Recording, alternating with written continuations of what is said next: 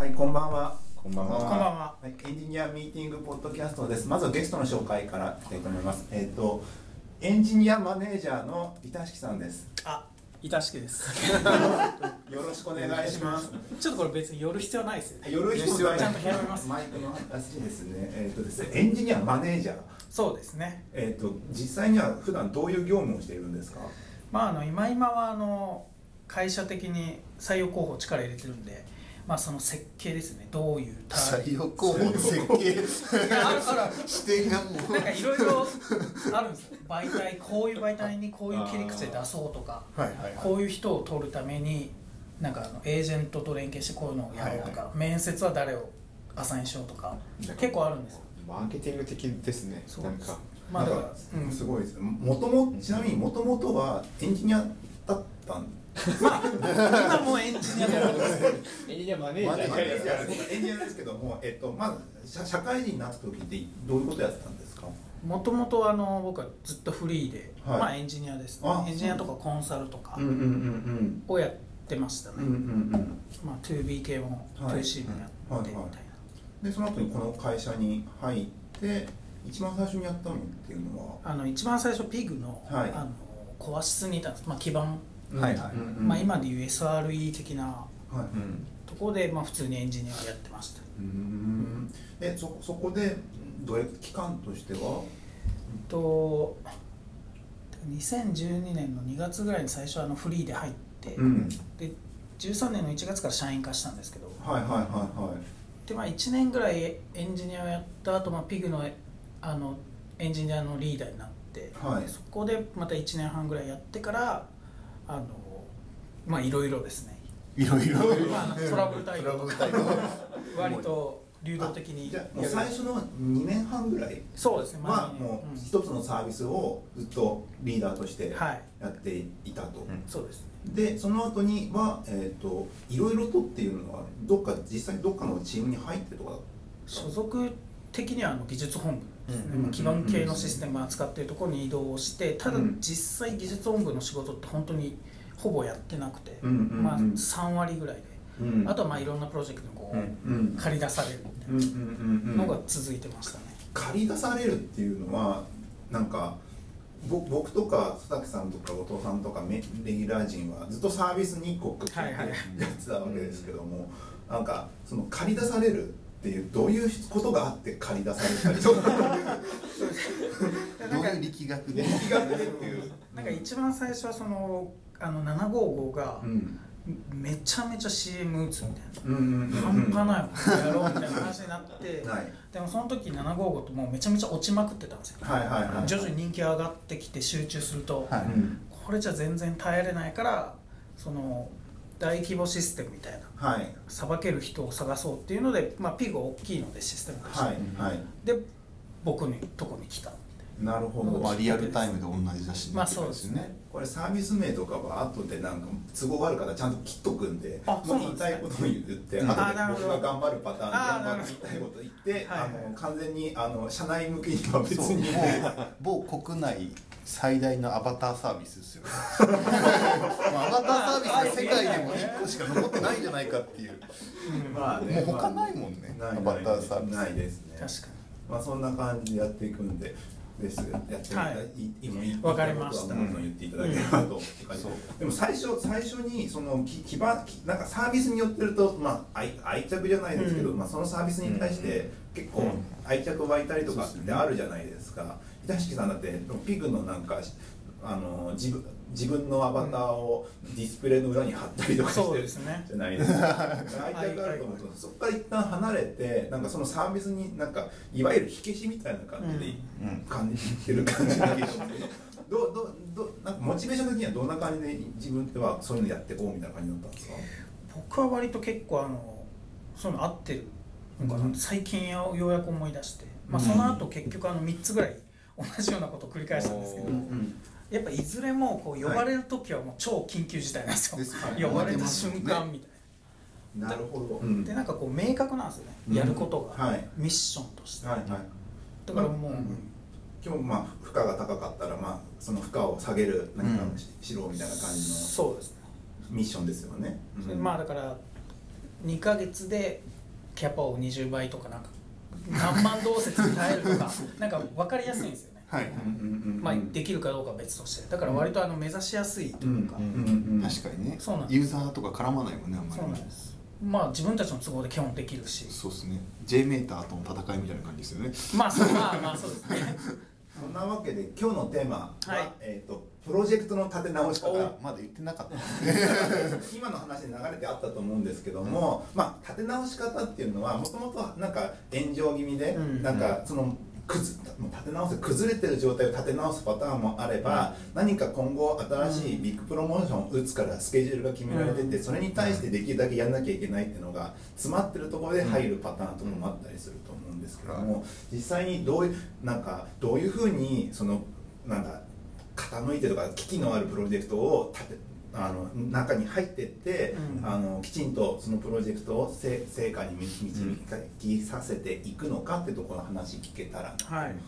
久しぶりになんかちゃんとしたお題になりましたね。なりましたね。今までなんかひどかった気がするけどなんか最近ね。最近なんかトピックがあんまりなんかねためにならないトピックが多かった。中で一番なんかちゃんと前回との振り幅がですよねそうそうそう。でそれでちょっと最初話あったと思うんですけれども、まあ、最初サービス入りました、はい。であの、まあ、落落ちまくり、まあ、ケースケース1ですよね、うん。ケース1でそのサービスがなんかあ不安定な状態だった、だけど今後プロモーションとか打っていくので安定させなければいけない。しかもある程度のキャパを持った状態でっていうところで、まあ、そこに入るわけじゃないですか。最初ってどういうふうにしながらスケジュール立てていくんです？まあまずあのあれですよね全部にわたっているのはもう全体を俯瞰するみたいなところがやっぱ一番大事だと思うんで、まあ、最初徹底的に洗い出しましたねそのシステム、今ボトルネックになってるのとあとこ,、まあ、これ以上ユーザーが増えたらボトルネックになるであろう、ところとかも全部こう書いて書いて。まあまあ出して。うん。でじゃあどうするみたいな。うん。でしかもまあ一番こうピンポイントというかうん。一つやったら一気に改善するようなやつをやるぐらいの時間しかなかったんです普通こう例えばチューニングとかってやってダメでみたいな、うんやり直しとかやるんですけど、うん。そのその時間がなかったというか、うんその試すまでに1か月半ぐらいかかったんですよ。い結果が出るまでに、うんだからもうそこから後戻りができないんで、最初のその決めををめっちゃ徹底的にしましたね。アーキテクチャがガボってかまっちゃうからみたいな感じですよね。だから開発そうです。全部変えたんでだから正解かどうか全然わかんないんですよね。うん。試せないし。はいはいはいはい。正解じゃないかっていうのでだからそれを出すのに一番時間かけました。へえ。それすごいなんか具体的にまあそれで最初のケースっていわゆるまあメなんだあれはこう SNS 系って言えばいいんですかね、じゃないですか。そこで結構なんか不安定なのってどういうところ、まあ、ぐ具体具体的に言えるかどこまでいけるか難しいですけど、どういうも問題点があったあったんですかね？まあいろいろあったんですけどそのまあ要はあの同時になんていうんですかね。これ全然いいと思うんですけど755のあのやじ込みがあるじゃないですか、うんうんあれが一番あの負荷が懸念されてたんですよ。まあ特に更新系みたいな。そうなんです。うん。それはなんでかっていうとその時のユーザーの使い方がなんか午後3時何分に全員で一斉になめこって言うみたいな。とか例えばなんかそういう祭りみたいな。バルスみたいなやつそうですよね。そうです、はい。バルス的な、まあ、あと明けおめもあ恐れられる。そうですよね。まあ、ツイッターとか見てそうだし、でそのデータの持ち方上やっぱどうしても一つのトークにはい。集中しちゃうんですよ、はいはいはい一つのトークのやじ込めみたいな管理をしてて、はいはい。はいそこどうしても分解できなくて。だからそうそこが一番ボトルネックでした。ねそれはまあどうやってそこを解決ししたんですか？だからもともとその755ってすごい割と古いというか、うん。モノリスティックなこう大きいシステムだったのを、うん。まあ、そのやじ込めの部分をこうマイクロサービス化して切り出して、うん。まあ、そこにあの最適化したみたいな、はいはい。はいデータベースも別にしたし、うん。サーバーとかもチューニングとかしてみたいな。最悪そこが落ちても本サービスは続けられるようにっていう感じですよね。まあ宿題運転もできるようにしたりとかしました、うん。だから明けおめとかで殺到した場合そのやじ込みを切るとかもそういう機能も入れましたちゃうんだもん。道連れにされないように。なるほど。だから最初だから10月とか11月にあのここ755入って、あの10 12月に何かやるからそれまでになんとかよろしよろしくお願いしますみたいなミッションだったんですよね。あと2ヶ月しかねえよみたいな状況でしかも年末ですよね。忘年会とかどうすんだみたいな。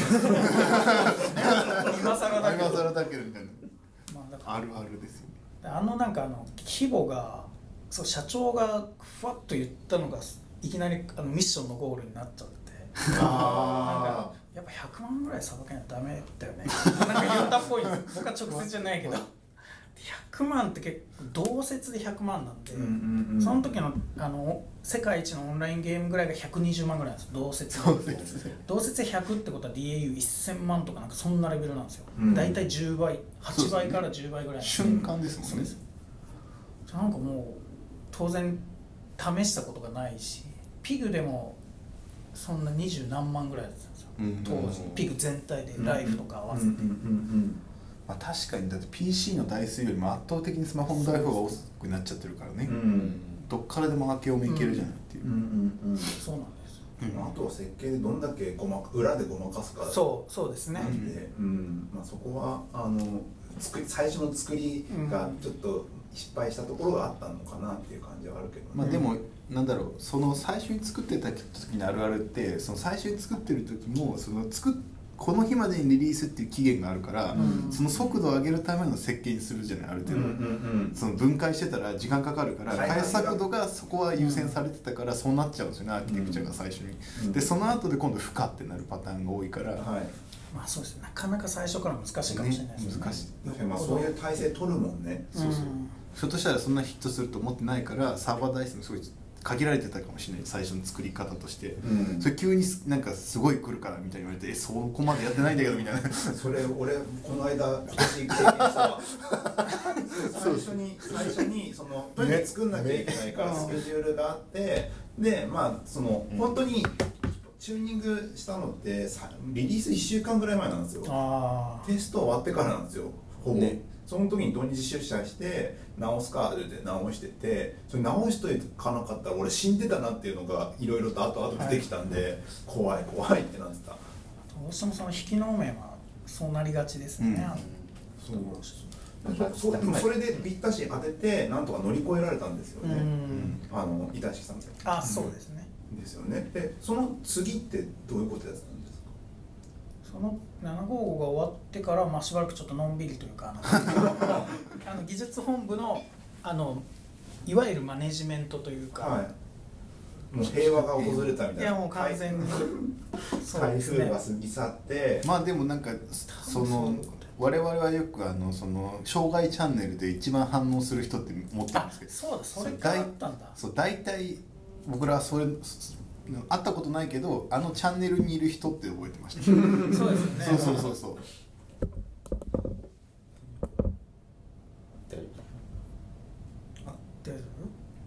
大丈夫？です。カットで。カットです。カットで。はい。夫そうでした。障害チャンネルの住人っていうで大崎さんともそその印象でしょ？最初座敷さんあそうですね。でも僕お犬間さんからあの人はすごいって聞いてたんで。ありがたいあのお犬目さんからですね。そうお犬目さんが言ってたのを聞いていて、いやとんでもない。あそうあのし一旦なんかあの総会の優優秀賞はい。でしたっけ、であ上がった時に、はい。あの人上があのよ上がってよかったと確かに上がってよかったっていう、なんか面接とそうなんですよ。お犬間さんだ僕がフリーで入ってた時のピグのリーダーがお犬間さんだったんで、お犬間さんに入れてもらったんでですそのひその次のリーダーだったんですか？次の次ですね厳密に言うと。ちょっと、あの有馬さんが短く刻んだっていう。刻んだなる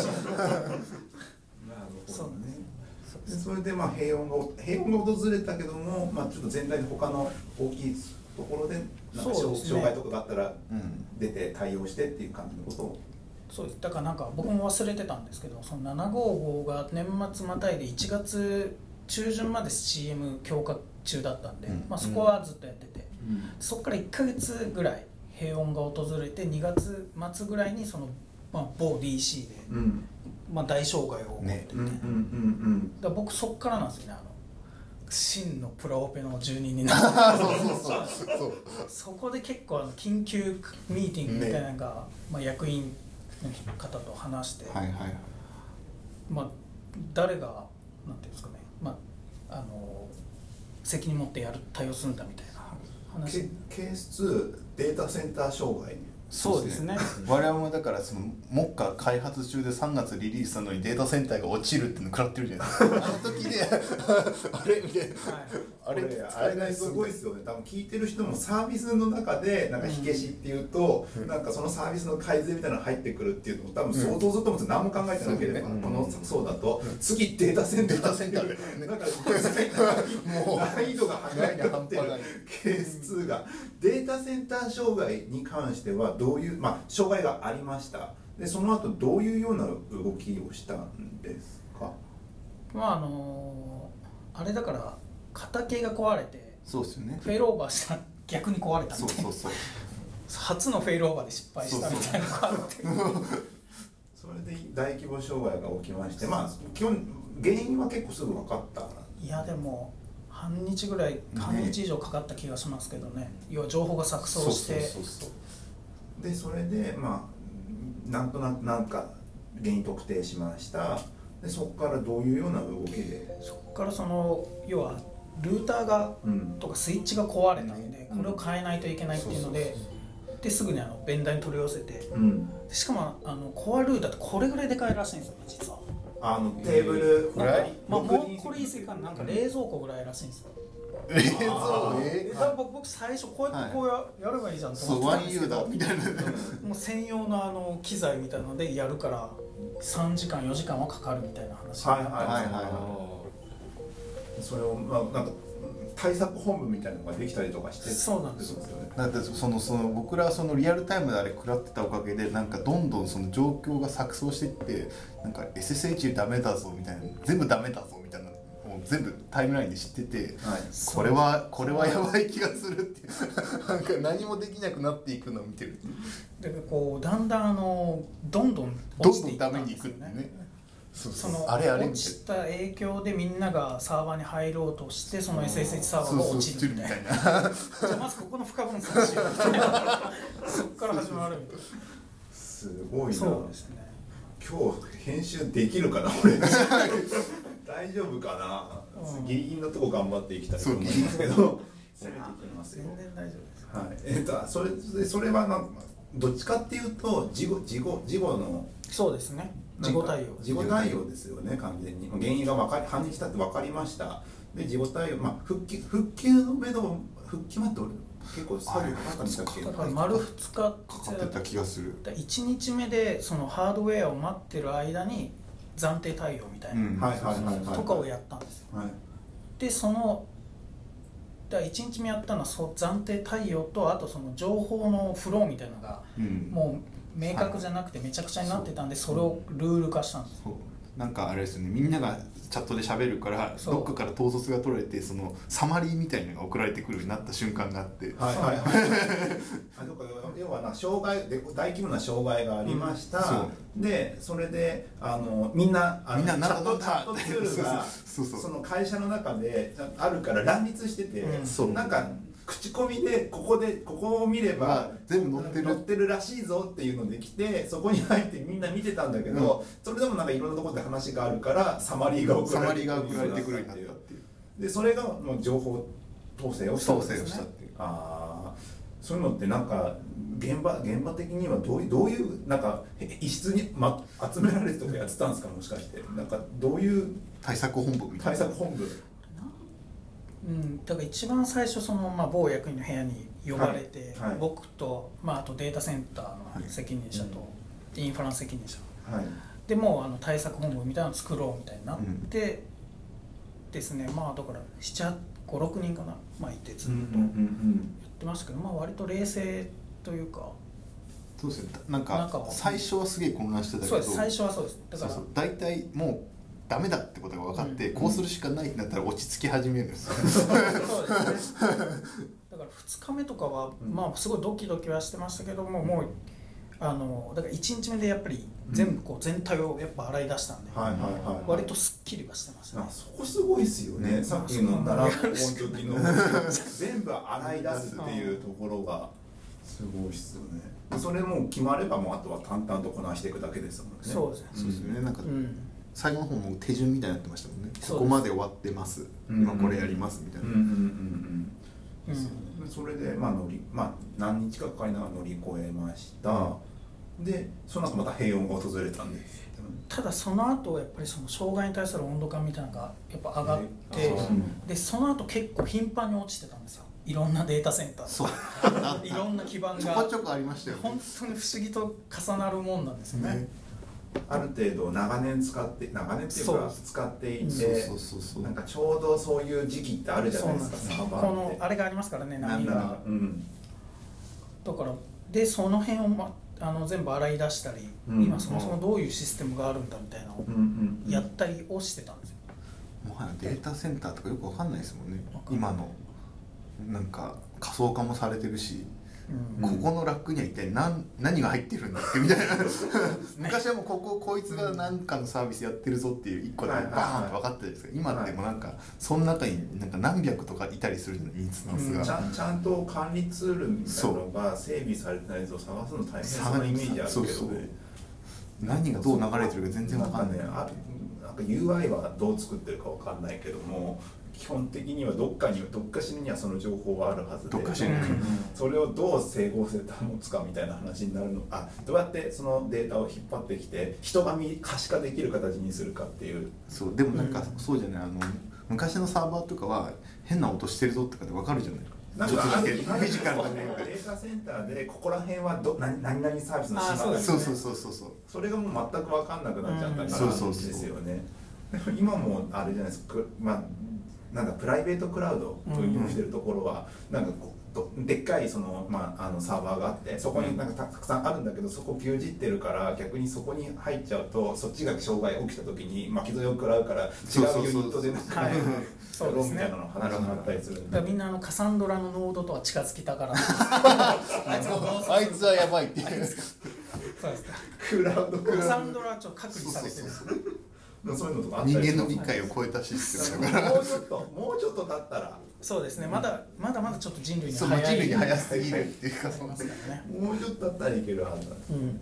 でそこでもそこのデータセンターのその整備があってでまあだんだんとまあ曇りから晴れになってって、うん。まあ一段落一段落したのがだから3月4月をそれやってたんですよ、うんうんでじゃあ次アワーがまた始まって。うん。うんおおまた。ケース3ですよ。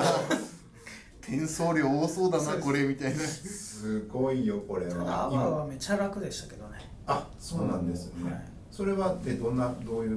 まあ、そもそもねやっぱ設計が良かったんですよね。ああそ設計がまあそのスケーラブルになってたっていうのと、データ量はないんですよその転送量は全部 CDN なんであそういうことか自分たちで持ってるわけじゃないんですよ。なるほど。本当に少ないんで。確かにそう言われればそうう。ん。だからもうあのまあ大丈夫だろうなとは結構思いましたけどね最初。うん。更新するものもほとんどないですもんね。そうです。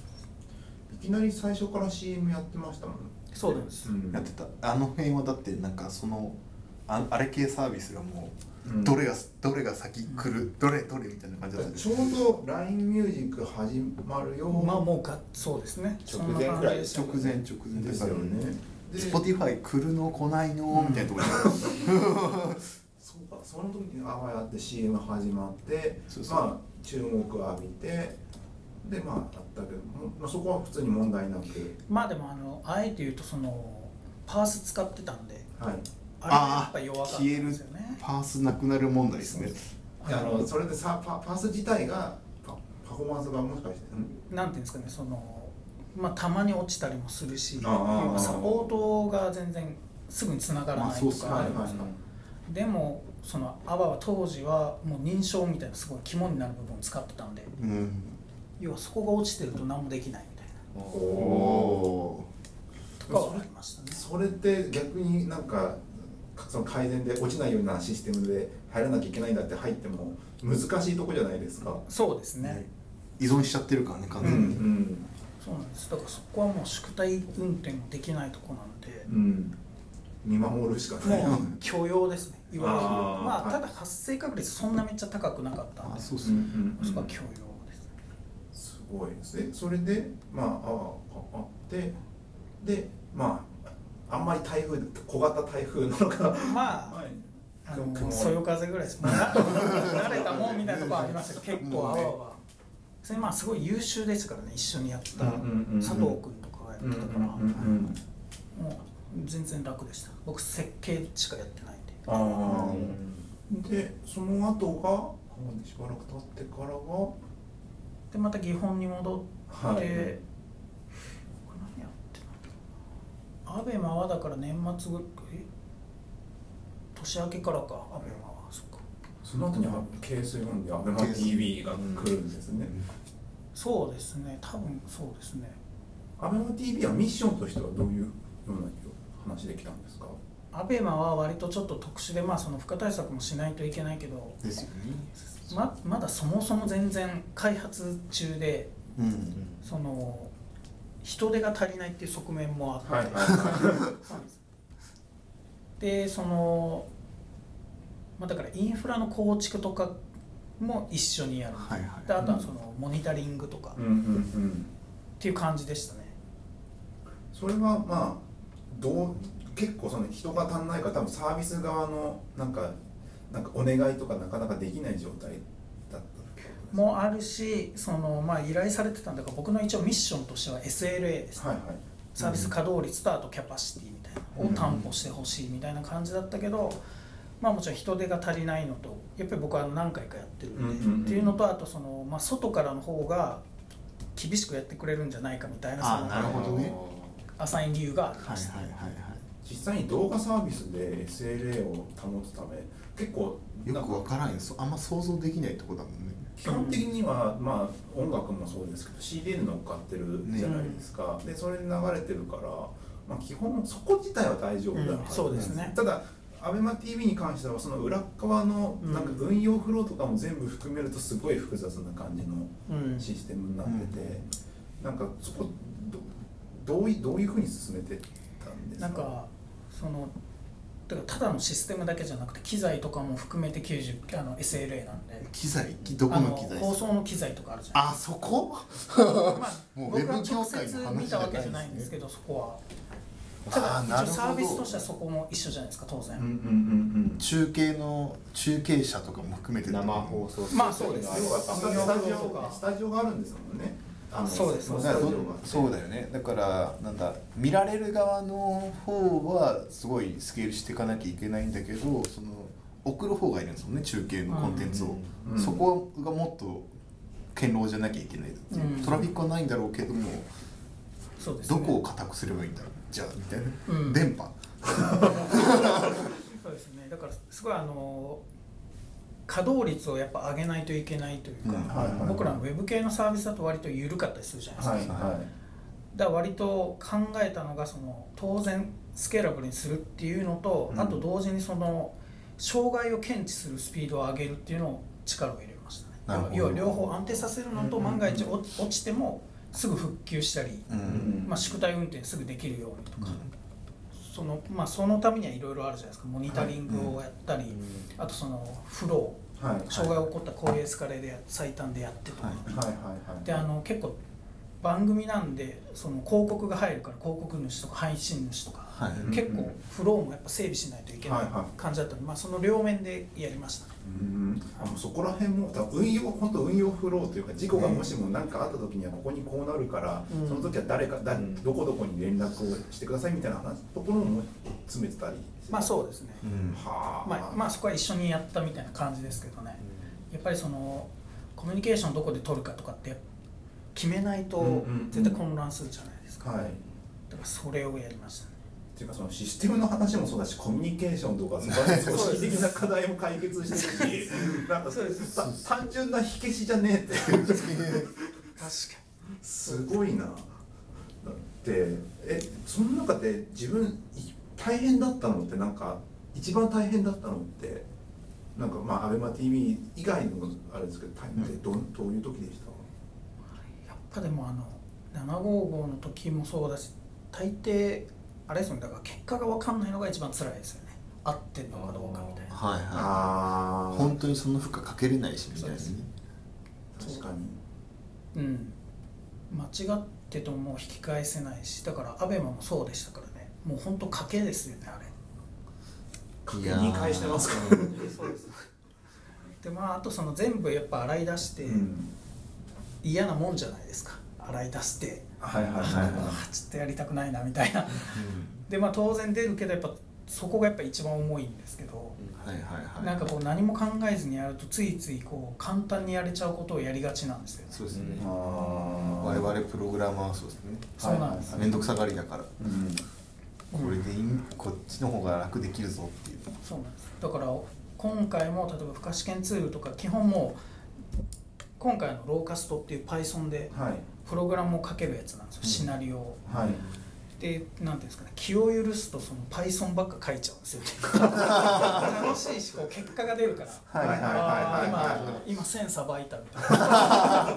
そういうのがこう目に見えるから楽しいんですけどでもそもそもなんかこう今回例えば Docker を使ってとか、はい。じゃあやっぱそのモニタリングのあれが正確に出てなかったんですよ最初、はい。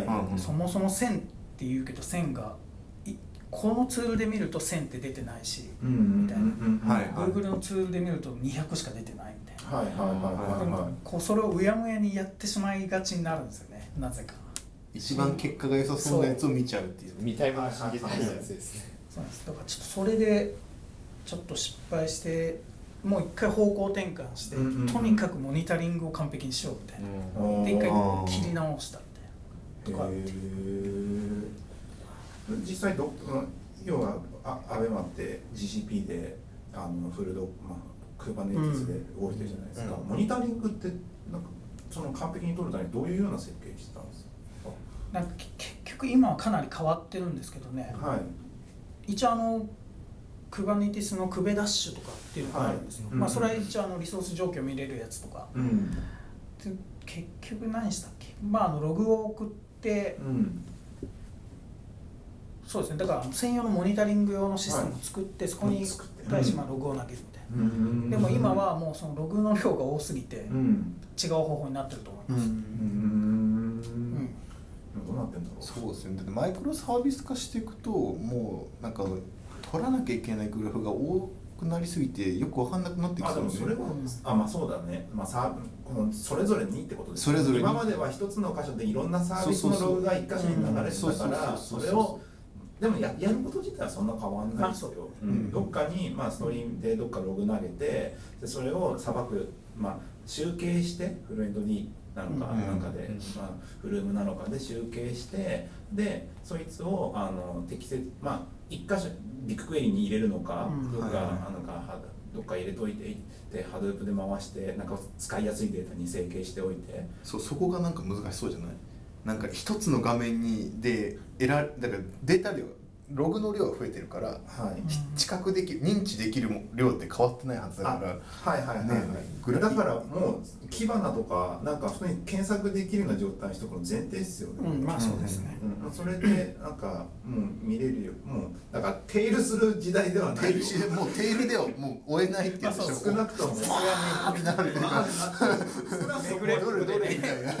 メグレップは見れないよあエラー出たとかではない。懐かしのあの頃ではない。あの頃ではないですね。けんなんか当たりをつけて検索してとかグラフィックそう。ビジュアルで来ないと。そうそう。ビジュアルで、あれここ異常値高いぞっていうのをなんとなく見るみたいな感じ、でないとさすがにしんどいけどそれはなマイクロサービスっていうよりも、まね、増えればね増えればね。うっていう、ん、まあ当たり前のようにやるからね。あとロログ超重要になってますからね。もう経営。ね。経営っていうかもう意思決定として、でそんで、まあ、そこはまあしょうがない。まあしょうがないっていうか普通にやっていくもんなんだろうなって感じするけど、うんうんまああとそれと今回すごいあの全部が新しいから、はい。誰も知らないですよね。その知見がないから、はい、だからこれどこに詰まってんだろうみたいなその癖とかも分かんないですよ。ドッカーとかそうそうわけわかんない。もうなんでこんな再起動するのかもうまるで分からないどどこで結構ハマった。さどっか周り結構ハマりました？もうあの要はログが見づらいというか、はい。その従来の感覚でいうとサーバーに入ってテイルしていくはい感覚ですもんね、それが全くできないから、うんもう最初は全然分からなかったです、うんうんうんうん。このこれまで得てきたこの知見というか、うん。システムリソースを見るコマンドとかが全然使えないわけだから、はい。あれかなりこう頭を変える必要ありますねみんな。どういうふうにもう進めてたの？もうログをどういうふうに集約するとかなんですかねそうじゃないだからそのログを我々はずっとテイルで見るもんだと思うんですけど 見ちゃダメってその それってなんて言えばいいんだろうね。のログ自体は標準出力とかするとあまあどっか特定の場所には吐き出されるんですよ。そうそうそうだけど多分なんか普通にサーバーサイドからやってたとこだとログの場所ってある程度自由な場所をサーバーのどっかに置いて、でまあどっかログローテートで回して、うん。あなんか RC スローがなんかどっか飛ばすんでしたっけ、うん。まあなんかそんな感じのことをゆるってやつだと思うんですけど、うん。どっかログスになるとまあ手元に置いとくときあのまあどいつ落ちても消えるかわかんないし、うん。またどっか上がるからなんとかやるやるんできっとあれなんですよね。あのーすぐにどっか送れるような状態にしとかなきゃいけなくてそうですねそう。元インスタンスが消えてもどうにかなるようにうんしとかなきゃいけないはずで。そうそそう。だからよくあるパターンとしてはそのログログあの送ってたんだけどもともとのそこがもうないいつまにかもう切り離して、うん。落として別の立ち上げて戻しました、でロログ見るとなんか怪しいんだけども追えない追えない そのもう実ログから体がいないっていう。わからないっていうのはあるよねお化けみたいなねもう。足跡だけ残ってるんだけど何の足跡だったかわからないみたいな。そう。だからどっか、まあ、あと12年ぐらいしたら、まあ、ドッカー運用とかもみんな本番とかもだいぶ使ってますもんいやもうだいぶこう使ってんじゃないそうですよねそう。でかつどっかのバージョンも上が上がるたびになんかうん。新機能めっちゃ増えたりする増えてて。な謎に増える。なんかもう。ねなんかクあクーバネティスみたいなのが入ったのあれ。どっか。自体にってこと自体に？わかんない。なんかクラスオーケストレーションツール。オーケストレーションツールは入りましたよね。だから前だったらなんかコンサルかなんか置いて、うん。そいつが監視してどうこうやってたのがドッカーだけでドッカーコナンだけで済んじゃうみたいなのが新しいバージョンになってて詳しくはまだた試してないからですけど、なんかドッカーもどんどん太ってるからそのバージョンが変わるたびに運用が最新の、あ僕たちとしてはさ去去年開発して今年リリースして、うん。最新のやつやってましたって言ってるけども早いよねもうすぐ終わるからね。すぐ終わる。わってなって。すぐ終わる。すぐ終わる感覚どんどん速くなる。それなんかフロントエンドとかウェブアプリケーションそうならよかったんだけど、はい。なんかそのあのなんだあのインフラがプログラマブルになったせいでそこも速くなってる。開発速度、はい。あれ異常に速いよねって思って、昔ってそんなインフラがってそんな変わんなかったから大体昔使ってた知識がずっと使えてたじゃない、はい。ついこの間まで、は。い。なんか急激に変わってない今変わってる。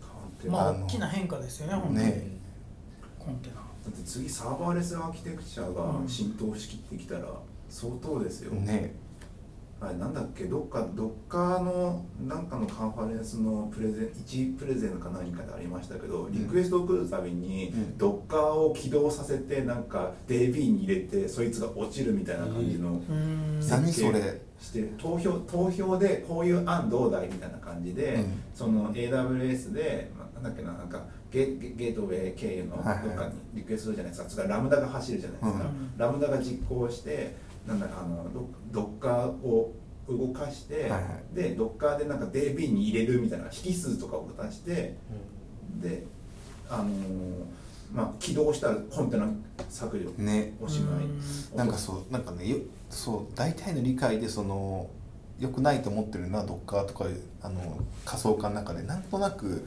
マシン立ち上げて落とすのって物理的なその比喩があるから遅く感じるじゃない、はい。でも実際クソ早いんだよね。パーンで終わるから早く走るそうし今までのコンピューターの仮想化って思ってちゃダメなんだなと思って。そうそれの案を見ててこういうだから受けぐ受け口と、うん。まあ、後ろの DB 入れるところももうだからリクエストが来た時だけ起動するだけのものみたいな扱いになってるんで、エラーハンドルとかどうするんだろうね。いやでもそれはそことあのおそいつは落ちていいのかみたいなそのあ本当に？エクスセプションが出た時にそいつはどうなるんだって。ステイするのか落ちるのか。ちゃんと分かるようにはしとくんだろうけど、うんまあ別になんか、うんそその役割を終えたものはコンテナは去っていくっていう、割とそうですよね。うん。最近、まあもちろんログとかには残るけど、うん。まあエラーでもごく自然にただ死んでるだけで、うん。でまた再起動するから分かんないですそうですよねもうエクセプションってなってるだけって感じでしょ？うん。じゃあ次はもう少しここら辺にログを仕込んでおこうってやったら次落ちた時にまたちょっとログが多く出てくるとか繰り返しがすごいよみたいな。まあそれもできたしなんかスラックもできスラックが本当便利で、うんなんかすぐに通知来るまあそう仕込めるじゃないですか。だからそのログすげえ多くなってきてもはや見に行かないから今までって結構プールしてたじゃないですか、はい。こう画面見てエラー出てきてるぞみたいななんかやばいんじゃないんだけどもうプッシュで来てくれるからエラーが。うん。なんか楽になってきたよなと思って。楽になったねっていう、まあ、今までもできたってできたはずなんですけどそう。なんかね UI がいいというか設計がいいというかシンプルですもんね、うん。スラック自体、軽くなってくれてるおかげだよね。なんかメールって重かったじゃない？む昔も来たけどなんかエラー起こり出すとすげえメール来るからもはや追えなくなったりするしてたじゃないですか、うんああいうことがなくなってきてるからいいんだよねなるほどね。ね。なんかこう同じスレッドに溜まってってくれるから、うんうん。昔はだから全部見ていかなきゃいけないからうん大体 DB おかしくなり始めたらマスタースレーブ全部エラー吐き始めるじゃない。だから同じやつがいっぱい出てくるでしょ、うん。まあ今はあはいのステータスが変わったら通知っていう感じですからねね、そうそう。最近は。ワーニングワーニング、フェイラーってリカバリーとかでそれが3セットとかで大体送られてきてて おおもうめんどくせえってなるでしょ。大体。すごいな。だからあの前のあの DC 障害とかはメールがもう500通ぐらいするんですよね全部の基盤入ってる、うんじゃあもう当然そこは詰まって検知できなくなるんですよ。もうメールだれがでなんか復旧して半日後ぐらいに来るからめちゃめちゃびっくりするんですよ。あれまた落ちたみたいな。そうなんです、そこにだからスラック楽になってんそこ。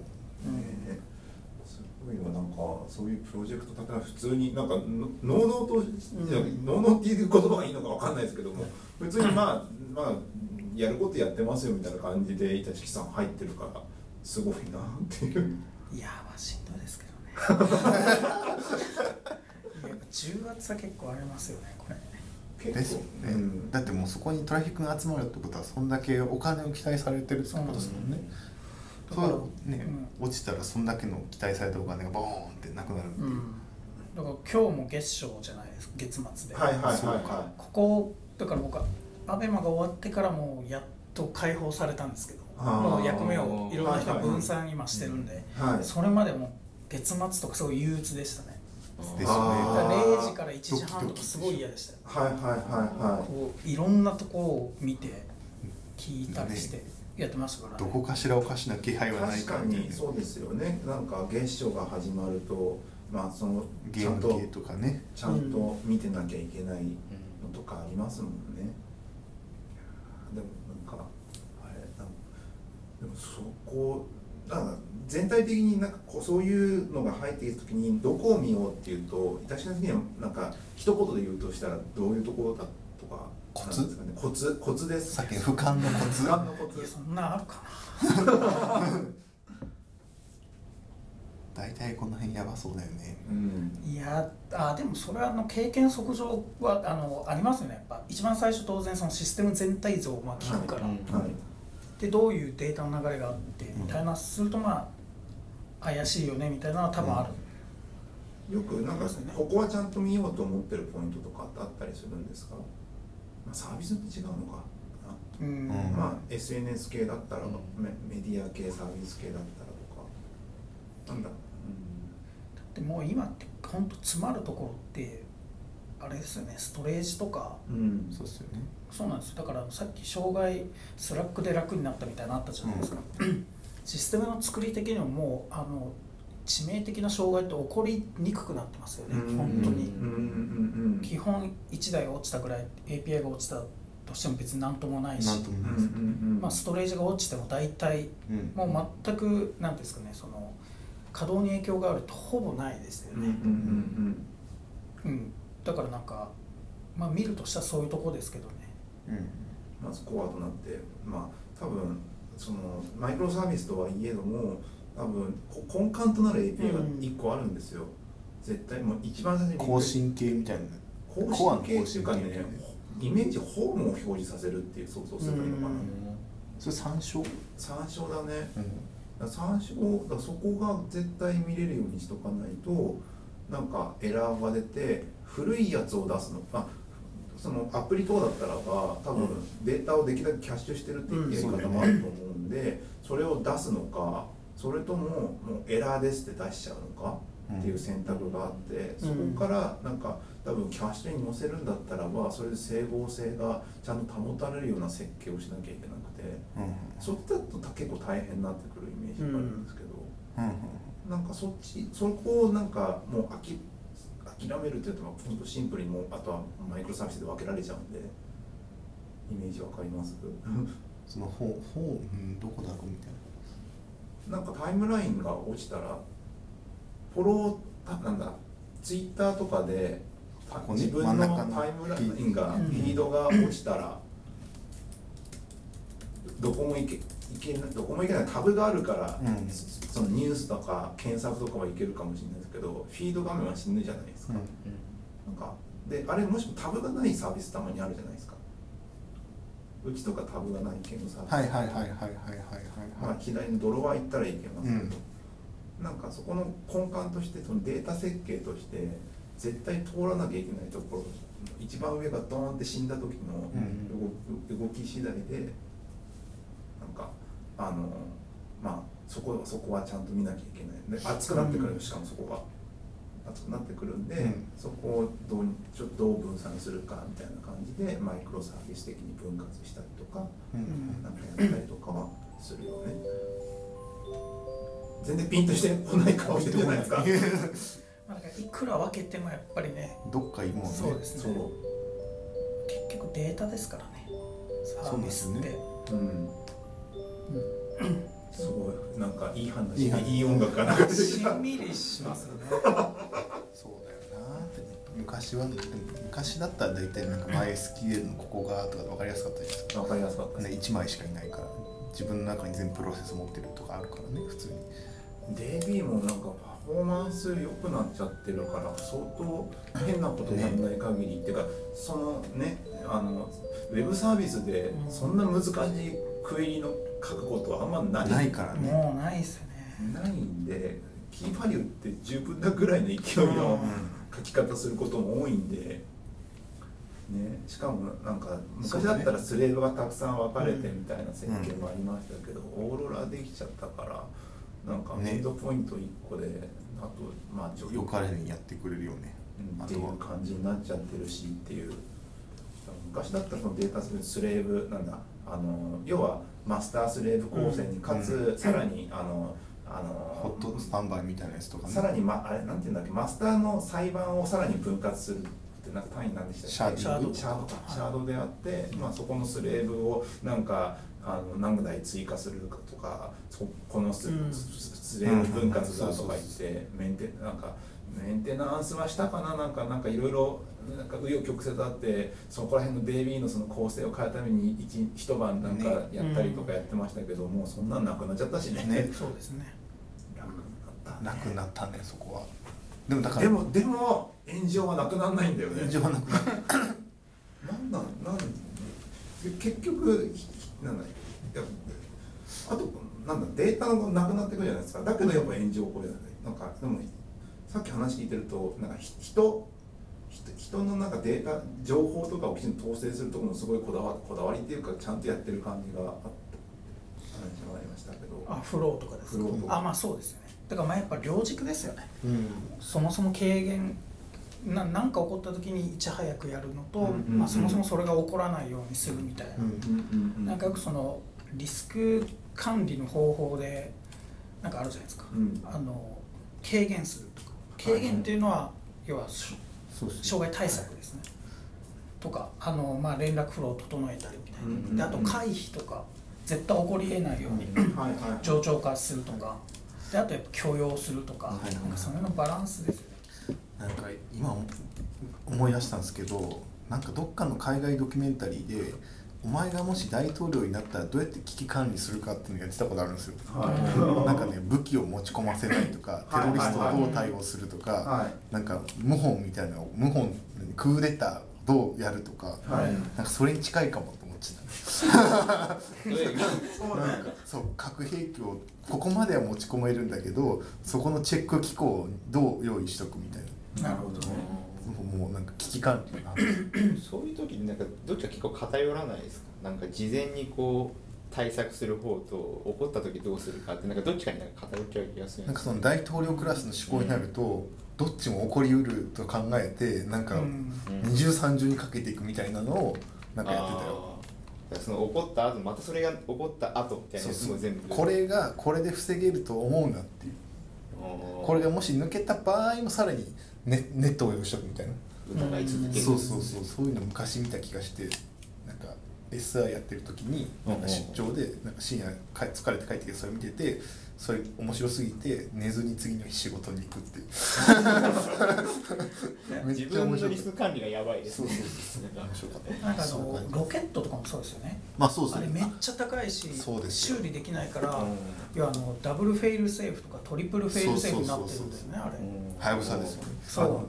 ロボットはあのロボットねあのロケット。ロケットは前にあの勉強会で、はい。ロあのテステスタブルコードかな？なんかテストのあそれ言って会た言ってた。があったなんかの本が出たのかな,、うん。なんかそのイベントがあってあの NASA の人がそう。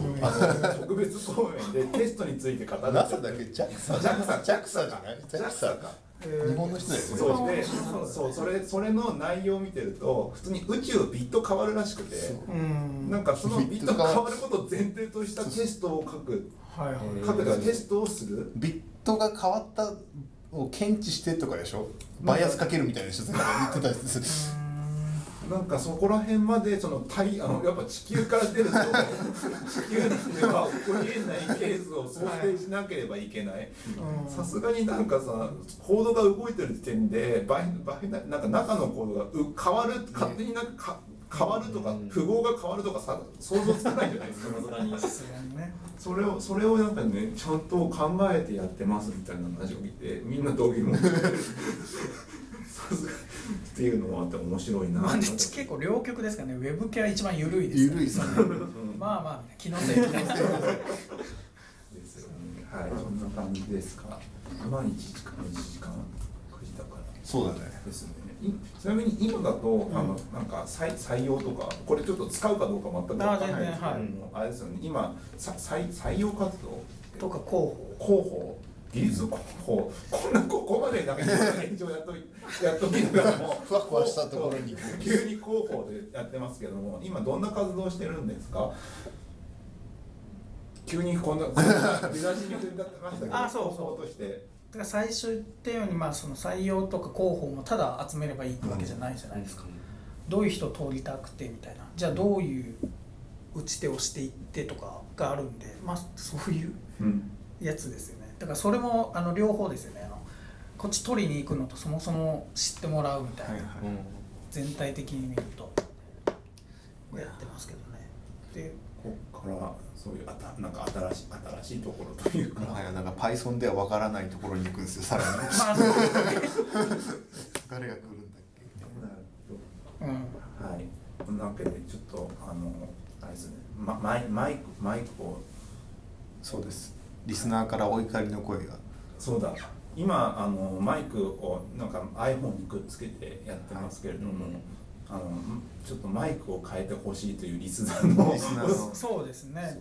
だからそこはあれですよ。ちょっと検討してくださいよその。えな何？トレードオフというか。トレードオフ？あそうですよね。あはいはい。そこをちょっとあのあのゆるゆるインディー活動するかなんかちゃんとあの大人になるかですよね。学生気分を卒業して。はい。まあだって要は株主になるみたいなもんですからね。会社がちょっとそこは考えやりましょう。か考えましょうか。まあでも大丈夫だと思いますけどね。そんなに。そんなに悪いこと言ってないですもんね別に。言ってない。うん。全然悪いこと言ってない。編集してますしね。うん。ちゃんとやってる。今日今日とかだ大丈夫なのかなって。ね大丈夫ですよね。何のいや編集うーん。まあいくつか必要なとこそうですね。ろはあるんじゃないですか。ただその編集。電子周りはやめときましょうか。あそうなんです電子周りはやばくない大丈夫かな？ちょっとやまあもうだってねまあ時期はずっと前なんで。過ぎ去ってるけどあんまデータセンター障害っておっぴらにラジ なんか言わなくない？えでもあの僕 LT とかで普通にやってますからね。じゃあいいか。そうなんだ。あやってじゃあまあそれは普通にいやいるだってねカサンドラのやつとかモンゴとかも桑野さんとか。カサンドラはね多いですよね。もう嬉しそうに言ってます。カサンドラカサンドラの話題が上がってきたら大体うちの会社ですもんね。なんかスライドとカかサンドラってなんか昔僕たちがまあ入った頃、まあ、カサンドなんか当たり前のようにカサンドラをカサンドラをイメージサーバーに使ってて、なんでなんでイメージを入れるのにカサンドラ使ってんだろうっていう疑問に思いながらちょっとご遠慮させていただきますみたいなことやってたんですけど、うん。カサンドラの運用とかって結構やっていや僕は全然やってないです。やってたのモンゴですかね？まあモンゴとか、うん。まあ、マイスケールとかですけど、ああモンモン今モンゴってなんかどうどうどうって言っちゃあれですけどもどどうなんか安安定して？まあでも新しいやつにいきなり行かなければね、うん。もうだいぶこなれてますよね。ああそうなんですね。なんか新しいやつ今今バージョンいくつでしたっけ？3点。おお結構な進んでるね。うん。3系だった。3.3とか4とかだった気がすなるほど。なんか使おう使いかけてやっぱやめたんだよなまあなんかうんそうっすよね。うん。なんか個人で使う分にはいいけど会社でなんか仕事で使うとちょっと不安じゃないっていうのがあるでしょ。どことなく落とし穴がありそうっていうまあまあまあまあそれはでもなんかまあどうにかなるだろうぐらいの感じはあるんだけどって感じですね。はいまあそんなわけで。こんこんな感じで大丈夫ですかねるいやもう全然、はい。じゃあちょっと長い間ですがありがとうございましたありがとうございました。久しぶりな真面目